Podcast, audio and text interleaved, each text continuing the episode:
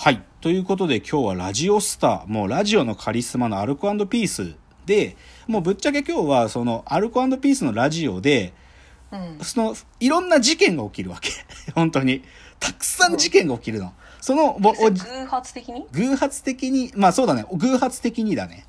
偶発的にとか、まあフリートークの流れで、なんか変な流れになって生まれてきた、もういろんなエピソード、それをまあ使って、平子祐希という男と酒井健太という男、そしてアルコピースがのラジオの中で、僕が一番好きなエピソードとかいうのもいろいろ喋っていきたいと。うん。で、じゃあ最初は、まずそのアルコピースの年上の体がでかい小心者、平子祐希という話をしたいと。で、うん平子祐希という男はね、まずシンプルに最初に言うと、うん平子はね、ふかしの平子なんですよ。ふかしってどういうこと？ふかし。まあ、要は吹いてるんだよ。要は嘘ばっかつくの、あ平子は。嘘ばっかつくんだよ。で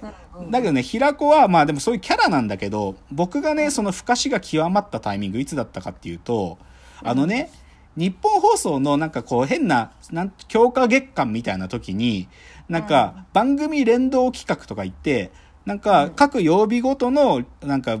オールナイトニッポンで、投資でなんか、キャンペーン企画みたいなのをやるのよ。で、プレゼント企画みたいな。うんうんうんでね、ある時に、なんか完全岡村さんの思いつきで、ナイナイのね、岡村さんの思いつきで、日本放送の8階にある自動販売機が、こう、数字が揃うともう一本出るっていう自販機なんだったと。で、それが当たってるやつが見たことないっつって、でう、んで、それで各パーソナリティがその、に自販機チャレンジをやってみて、当たる、当たったやつがチャンピオンみたいな、そういうのをやったわけ。うんで、それで、その1部と2部のパーソナリティみんながやったのね。でう、んその予告してる週に、あの、ここの自販機で来週からやりますっていうところになぜか平子がたまたまそこでお茶を買ってたんだけど、で、うんあ、今たまたま RP の平子さんがいますとか言って、ちょっと平子さん今、かひょっとして数字が出るかもしれないから見てみましょうっつったら、そこで平子が9887っていう数字を出したわけ。で、でね、ここで、でもちょっと、それで、あ、でやっぱ出ませんでしたって言った時に、ここで一つ岡村さんが疑問を呈して、そう、こういうのって、8887みたいに、最後の一つがずれることはあるはずだけど、その、最初が9で887みたいな、なんかそんなずれ方するはずないだろっていう疑惑が起きたわけ。ほう。で、なんかで、平子はなんか逆にそれが自分は持ってるとか言い出して、普通8887っていうずれ方はあるけど、俺は9887っていうずれを引いたから、俺は持ってるぞってことを平子が言い出して、で、それで、この自販機企画がひょっとしたら一番の本命は俺なんじゃないかって平子は言い出すわけよ。そうすると岡村さんが、ひょっとしたらお前ふかしてんちゃうかと。なんか、そんな9887じゃ、本当は8887なのに、9887って言ってんじゃないかっつって、平子ふかし疑惑が出たわけ。そ れで平子は必死で弁明するわけ。そこに。そこにサブ作家のやつもいたし、そこで見て、み他に見てたやつがいたんだから絶対9887だって言い言い続けるわけよ。だけど、もうその、不可視疑惑が極まっちゃって、もうだったらしょうがないと、この自販機企画企画で、平子が本当に持ってるんだったら、その、揃うはずだと。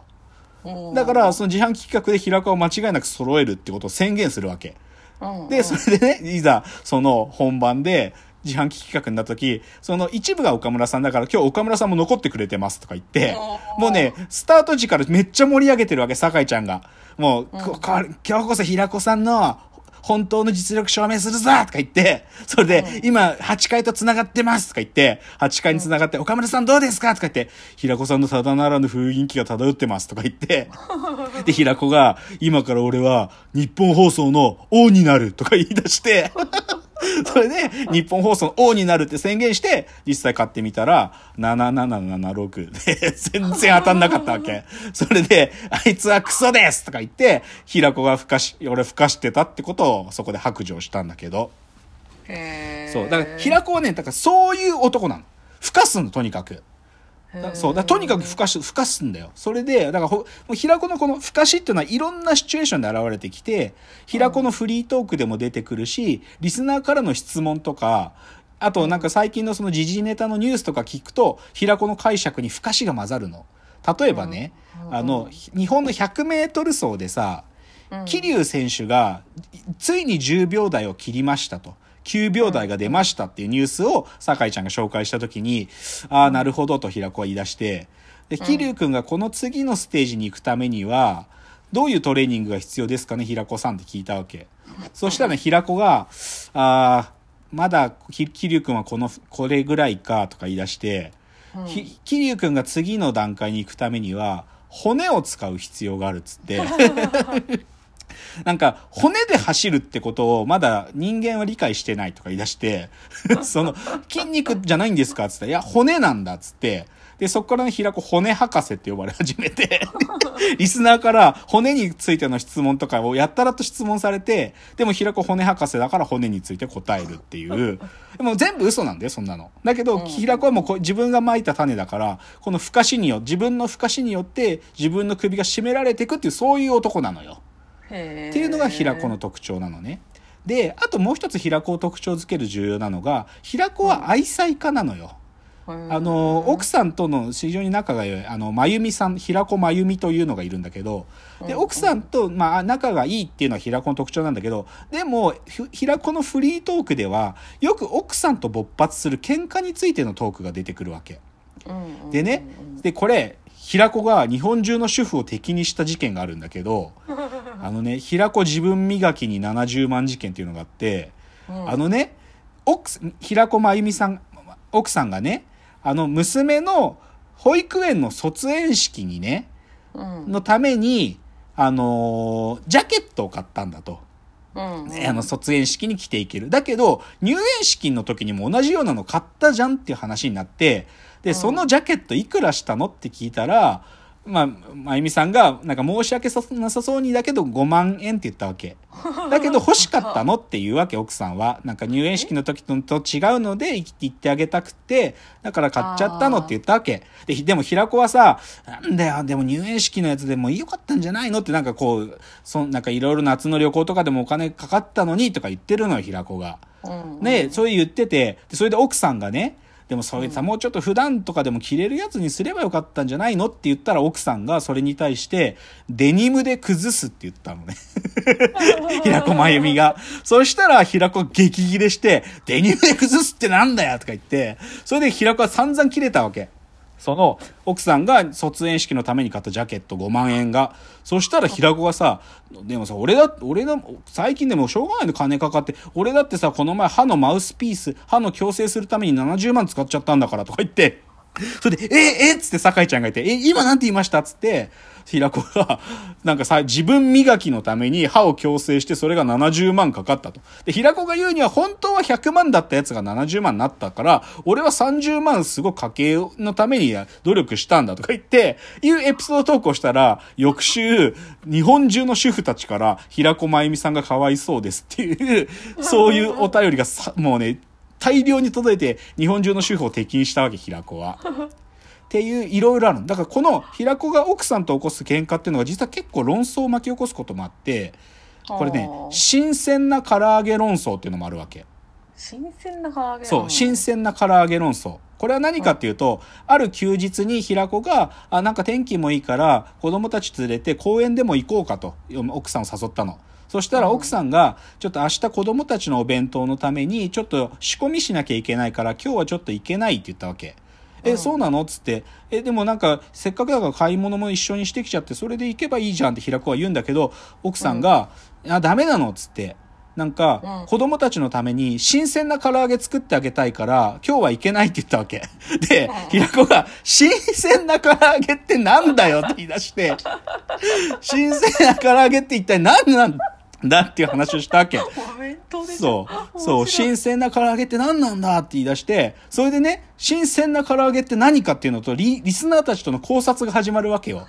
なんか、その、締め、締めたての鶏を使うことなんじゃないかとか、まあ、作りたてで、それを急速冷凍することなんじゃないかとか言い出して、で、それで新鮮な唐揚げの論争が起こるわけ。そうすると、翌週にね、あの、厚生労働省のホームページで、その、唐揚げってのが、火がちゃんと通っていないと、やっぱり唐揚げは危険なんですと。だから新鮮な鶏を使ってても、唐揚げはちゃんと揚げてくださいっていう厚生労働省が、その、この新鮮な唐揚げというラジオの放送を聞いてて、それに対しての警鐘を鳴らすってことまで起きたわけ。マジで？そう。で、他にも、なんかこれもう日霊に聞くしかないんじゃないとか言って、前週で言ってたら、日霊さんからメールも届いてて、その新鮮な唐揚げっていうのは日霊の解釈はこうですみたいなのも、いや、新鮮な唐揚げ論争っていうのまで起こるっていうね。すごい。そうだ、ただの平子と平子真由美の夫婦の喧嘩から、その、新鮮な唐揚げとは何かっつって、その、英語の翻訳まで起こって、フレッシュフフライドチキンなんじゃないかとか、フレッシュじゃないんじゃないかとか、なんかいろいろあってね、これね、面白いんですよ。そう。だから、そうだ、平子はね、だからそういう意味で、ふかしだとか、そういう主婦、まあ、平子真由美との喧嘩を通して主婦を敵にしたりとか、そういうことが起こるわけ。で、あともう一つ平子の重要なトピックスは、平子の自自尊心っていうのがあって、自尊心自尊心。平子はね、いじめられっ子ので、メンタルも激弱いくせに、プライドが超高いわけ。で、なんていうかな、がそ、なんか入り口から入る男だから、なんかね、かっこいい靴を履いたりとかね、なんか高い。嫁のなんかそういう服とかには散々金について文句言うのに、靴、高い靴を履いたりとか、なんか髪型もこだわったりとか、あと車もね、外車乗ってんのよ。平子は38歳で免許取ったんだけど、うんアウディのね、車買ったんだけど、でもそのアウディもね、黄色い色のアウディ買って、それ酒井ちゃんとかリスナーとかにピカチュウみたいって言われてて、すごい散々いじられてるんだけど、でも平子はそういうね、なんていうか、物とかにこだわる男なのね。で、これね、ぜひ紹介したい。ちょっと次のチャプターに持ち越すけど、平子ロレックス事件簿っていうのがあるのよ。平子がロレックスについてちょっとある事件を起こしたんで、それを紹介した後、ちょっと酒井健太という男に移りますね。じゃあ、次のチャプターです。